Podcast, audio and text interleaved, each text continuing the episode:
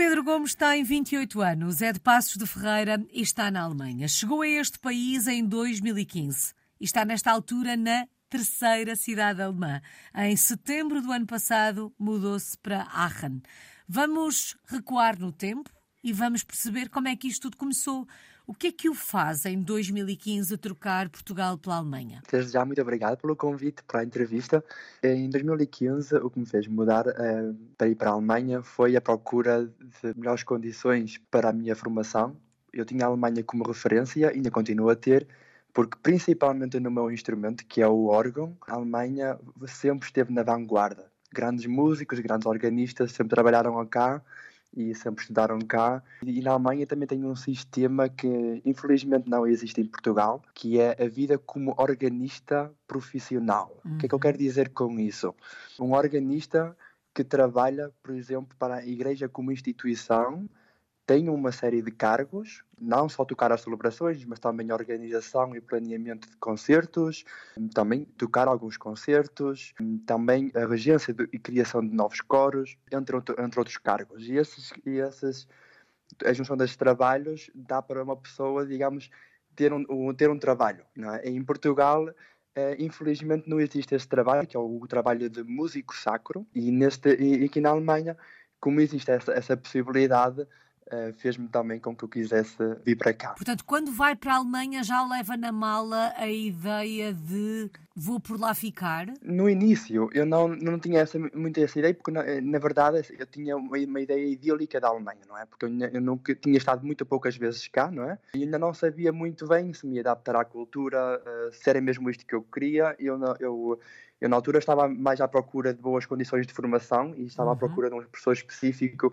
que era o, o professor Ludger Luhmann, que era uma grande referência, ainda continua a ser no, no mundo organístico, e eu gostava mesmo muito de estudar com ele. E confesso que na altura não tinha a certeza se conseguiria, porque era uma escola muito grande, com um grande renome no mundo organístico, é em, em, em Stuttgart mas eu decidi uh, ter uma aula com ele privada. Nessa aula privada eu uh, toquei para ele o, o, repertório que eu iria tocar na minha prova de admissão e perguntei-lhe se eventualmente faria sentido eu candidatar mais escola e se teria eventualmente a possibilidade uhum. de estudar com ele. E ele disse naturalmente que não podia prometer, porque depende de inúmeros fatores, mas que, que me animaria a, a concorrer de qualquer das formas. E foi isso que eu fiz e foi quando comecei a, a, estudar em Stuttgart em 2015 e confesso que foi, foi a melhor decisão que eu tomei. Bom, na altura longe de imaginar o caminho que hum, iria fazer até, até agora, mas a verdade é que continua a escrever, a tocar esta sua história de português no mundo aí na Alemanha. Pedro, ainda olhando para 2015 e para o início desta, desta experiência, que memórias guarda? É assim, eu quando cheguei aqui à Alemanha, eu estava super feliz. Era quase como estar a viver um sonho. Era quase como estar a viver um sonho. Como é que eu posso explicar? Uh, era como estar a viver um sonho e uh, cada dia que eu, que eu ia para a escola e tinha aulas, uh, eu vivia aquilo muito intensamente. Eu, por exemplo, ah, felizmente não tive problemas de adaptação, porque eu desde cedo comecei, conseguia integrar-me num pequeno grupo de amigos e em que fazíamos várias coisas em conjunto, não só em termos musicais, mas também mesmo nos tempos livres. Chegámos inclusivamente a fazer algumas excursões pela Alemanha, inclusive e, e na Áustria, inclusive em Salzburgo. Ou seja, foi mesmo muito, muito gratificante. Desde o primeiro momento tive o total suporte do meu professor, porque eu quando vim para cá, embora conseguisse falar já uh, relativamente fluente a língua, ainda precisava de muito tempo para conseguir levar a, a frase até ao final. Na parte de entender, ainda conseguia safar-me bem, mas na, na, parte da expressão ainda precisava de algum tempo. E neste, nesse caso tive também um grande suporte do meu professor, mesmo nas aulas particulares, porque na música uma pessoa tem essencialmente aulas particulares de um para um, e o meu professor procurava sempre falar de forma mais pausada, com vocabulário mais simples, que é para, que é para eu entender exatamente tudo o, o que ele dava e também deu a possibilidade, também foi uma coisa que eu lhe perguntei no início, se era possível gravar as aulas caso eu não, não entendesse alguma coisa que ele disse, que é para eu em casa poder ouvir a gravação e entender melhor aquilo que ele tinha dito. Dizia ao Pedro que de alguma forma já falava alemão. Um, Exatamente. Esta mudança para a Alemanha começou a ser preparada muito tempo antes, imagino eu. Até porque esta questão da língua é sinal disso, não é? Exatamente. Eu, eu, assim, eu já comecei com a ideia de ir para a Alemanha dois anos antes. Comecei com uma fase também de aulas de preparação, não é? Com, com aulas privadas. Aulas privadas porquê? Porque, infelizmente, uh, eu comecei relativamente tarde, ou seja, o meu primeiro contacto com a música foi, foi muito cedo, não é? Eu tinha 6, 7 anos, meus pais matricularam-me numa escola de música, mas não fui preparado, digamos assim, para ter uma formação profissional ou para, para desempenhar a música numa versão uh, profissional. Então, eu, eu quando entrei no conservatório, no meu décimo ano de escolaridade, foi quando tive os meus primeiros contactos para preparar-me para uma carreira profissional, uhum. mas digamos que aqueles três anos do conservatório não são suficientes para, ou não foram suficientes para me preparar para, por exemplo, um, exame de admissão aqui na Alemanha. Então, eh, daí eu, quando terminei o meu décimo segundo de escolaridade, e eu iniciei dois anos de aulas particulares para me conseguir preparar em várias, melhor em várias áreas, digamos assim, na parte do órgão, na parte da improvisação, também aprender a língua, uhum. que, foi um fator, que é um fator crucial, porque quanto melhor uma pessoa fala a língua, com mais facilidade tem, uh, uh, vai ser a integração quando uma pessoa chegar ao país. Bom, mas dizia o Pedro que a sua adaptação à Alemanha não foi difícil. Certamente encontrou muitos outros estudantes nas mesmas circunstâncias uh, que o Pedro, e isso faz com que este caminho seja mais fácil de fazer. Ainda assim, do ponto de vista cultural, social, dos hábitos, dos costumes, estamos a falar de um país diferente do nosso. O que é que mais o surpreendeu na Alemanha? Várias coisas. Há muitos estereótipos dos alemães que acredito que não correspondam, ou pelo menos que já não sejam tão atuais percebe? É, o facto de, de, quando eu ia para Portugal de férias diziam sempre, ah, estás na Alemanha, o, os alemães são um bocadinho frios, mais distantes. Eu confesso que nunca senti isso, uh, até porque eu costumo dar sempre o exemplo, as primeiras pessoas que me ajudaram aqui na Alemanha foram alemães.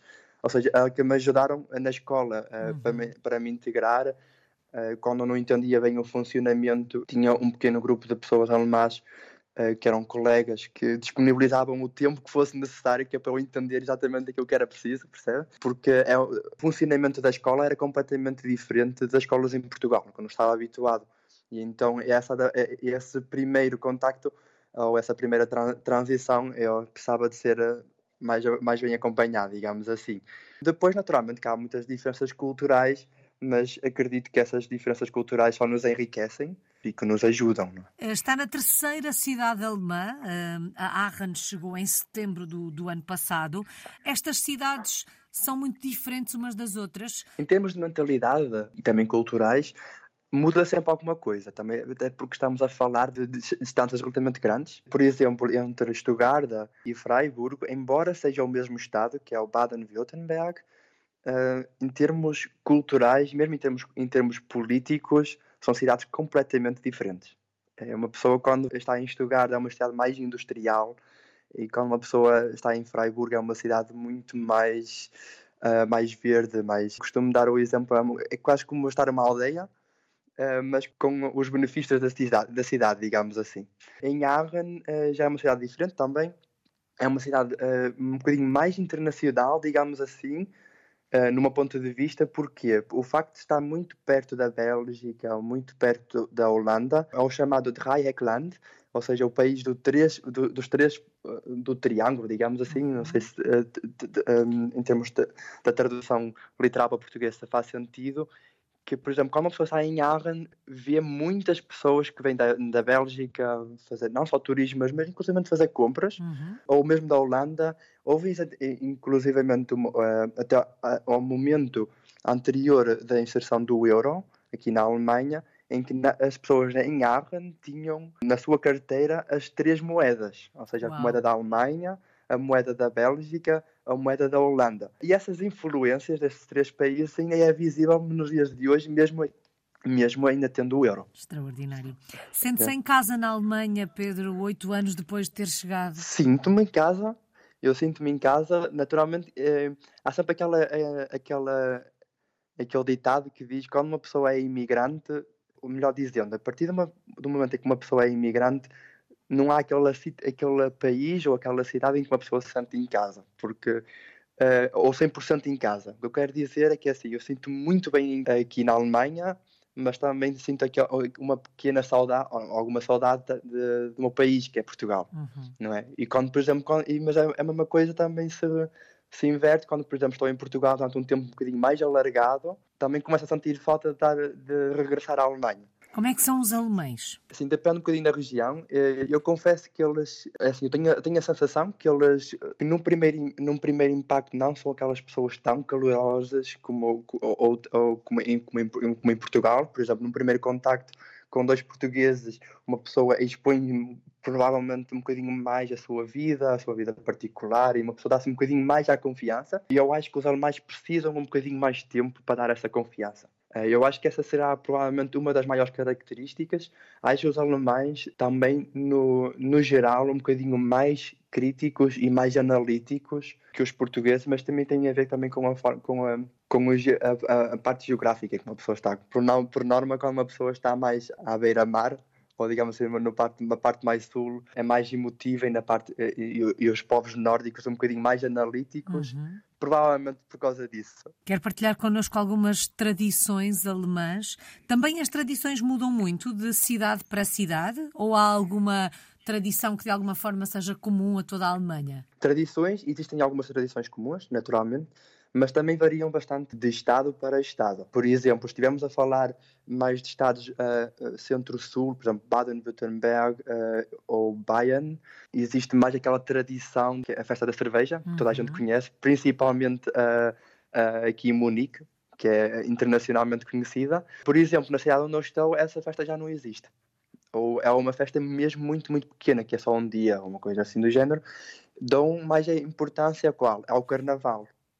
Eles lá fazem mais de uma semana uh, de festejos do Carnaval, que eu nunca, por acaso nunca tinha visto, com marchas quase todos os dias em diferentes cidades e, e, e, marchas enormes. Por exemplo, na cidade onde eu estou, dão mais importância, digamos assim, ao Carnaval.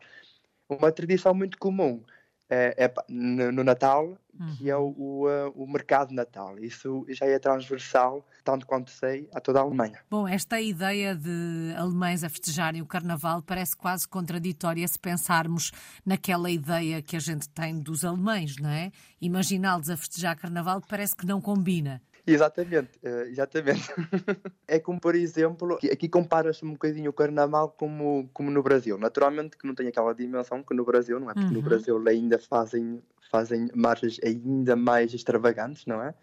Uh, mas aqui, uh, por exemplo, na cidade onde eu estou, em Arran, depois uma pessoa vê também isso no, no, no povo em si, que são um povo um bocadinho mais emocional, uhum. uh, mais, mais afetuoso, já não sente aquela distância, provavelmente com alguma influência disso do, dessa festa. Então é engraçado. Será que foram os alemães que levaram o carnaval para, para o Brasil? Hum, boa pergunta. Por acaso não me conheço, não conheço bem essa história, mas provavelmente não sei, mas acho que talvez não. Até porque há algumas cidades, eu pergunto isto porque há algumas cidades eh, brasileiras que têm uma forte influência uh, alemã e quem sabe se no fim das contas isto não está mesmo tudo ligado, como se costuma dizer.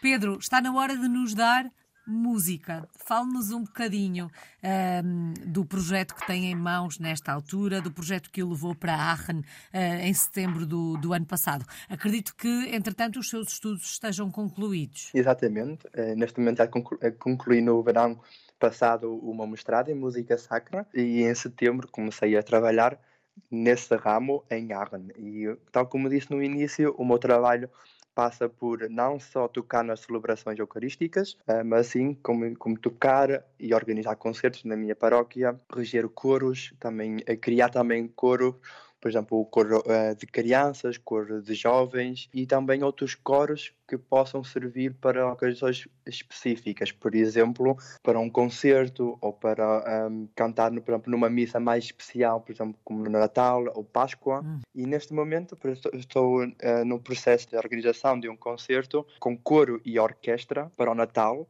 e que vão ser apresentadas duas obras monumentais da história da música, que são o Magnificat de Bach Uhum. E uma, também uma cantata do mesmo compositor chamada Waret auf. E vai ser um, um, projeto interessante, estou neste momento na criação, mas vai ser um projeto muito desafiador, mas que tenho a certeza que, que vai correr tudo bem. Sente que está no caminho certo, no caminho da realização profissional? Pergunto isto no caminho porque, na verdade, o Pedro tem só 28 anos e, portanto, certamente terá ainda muitas. Uh, utilizando a linguagem da música, muitas partituras para escrever, é assim que se diz, não é? Exato.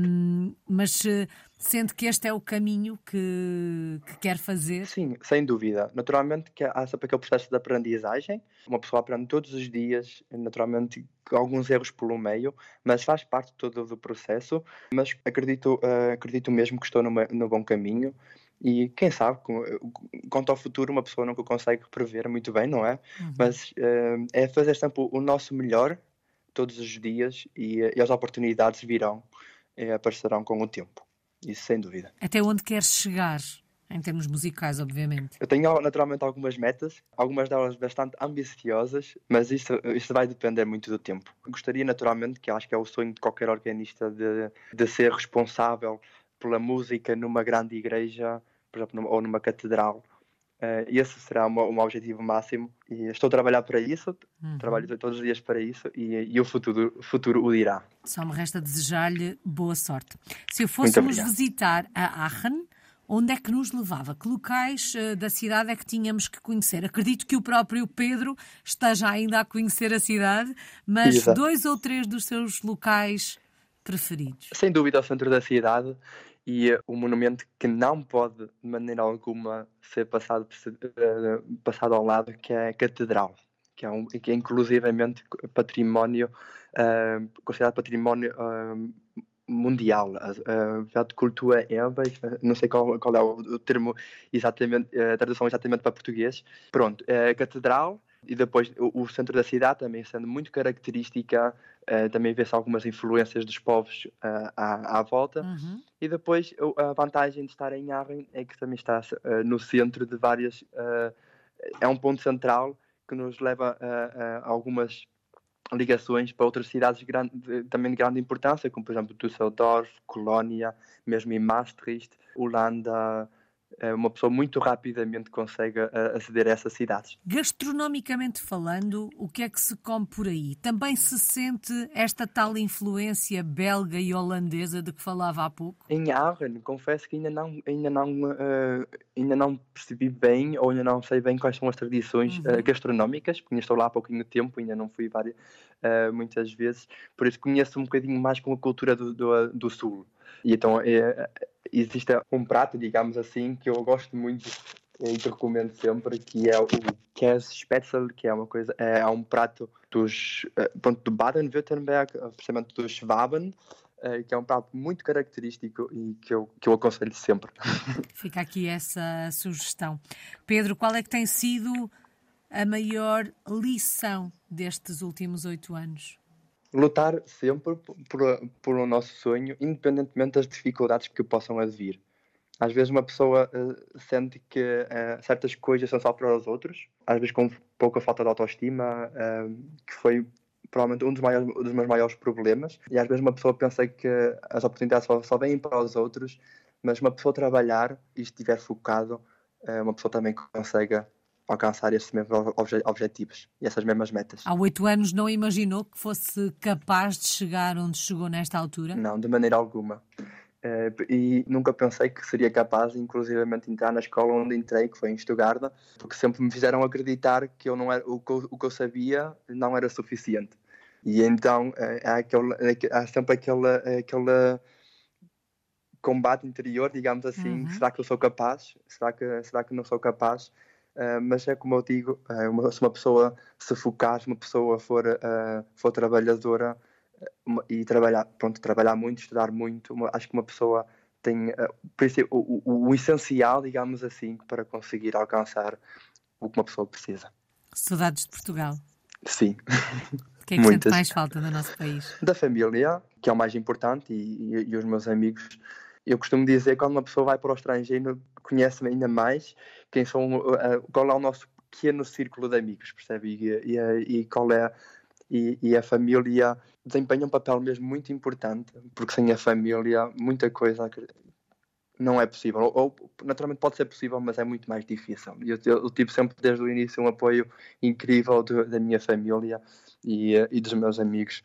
E a eles também são mesmo muito agradecidos. Bom, só falta uma palavra, aquela que melhor resume a sua história. a história que acabou de me contar? Desafio. Um, porque foi como eu disse anteriormente, uh, para cada meta que uma pessoa quer alcançar, uma pessoa tem que se tornar uma pessoa diferente. Ou tem que aprender coisas diferentes. Quem tem que fazer coisas diferentes. E para cada meta aparecem novos desafios e esse, acho que, que esse foi, que, que, é, digamos assim, o que nos move todos os dias, não é? Um desafio novo todos os dias, um desafio para que uma pessoa consiga alcançar cada vez mais, mais coisas. Se tivesse que escolher uma música para tocar que de alguma forma o faça sentir tudo o que se vive num desafio como este, que música é que nos dava? Aí já é uma pergunta mais difícil, porque depende muito do, uh, da época ou, ou, ou do, do, da instrumentação que uma pessoa uh, que uma pessoa gosta mais, por exemplo, se uma pessoa se refere a um instrumento mais solístico, se gosta mais, uh, se, se refere mais a coro ou a orquestra. Neste momento, por exemplo, diria aquela a, a obra que eu que neste momento estou a pensar fazer, que é o Magnificat de Bach, que é uma, uma obra monumental que pode que descreve em algumas passagens muito bem aquilo que eu fui passando ao longo do tempo. Porque apesar do balanço ser muito positivo e eu acho que se consegue perceber isso até pelo caminho que o Pedro uh, conseguiu percorrer até aqui, um, esta é uma daquelas rosas muito bonitas que tem alguns espinhos lá no meio, não é? Exatamente, exatamente que a torna mais bela também. E por isso é que este desafio vai continuar. Muito obrigada, Pedro Gomes. Está hum, em Aachen, na Alemanha. É um português no mundo desde 2015.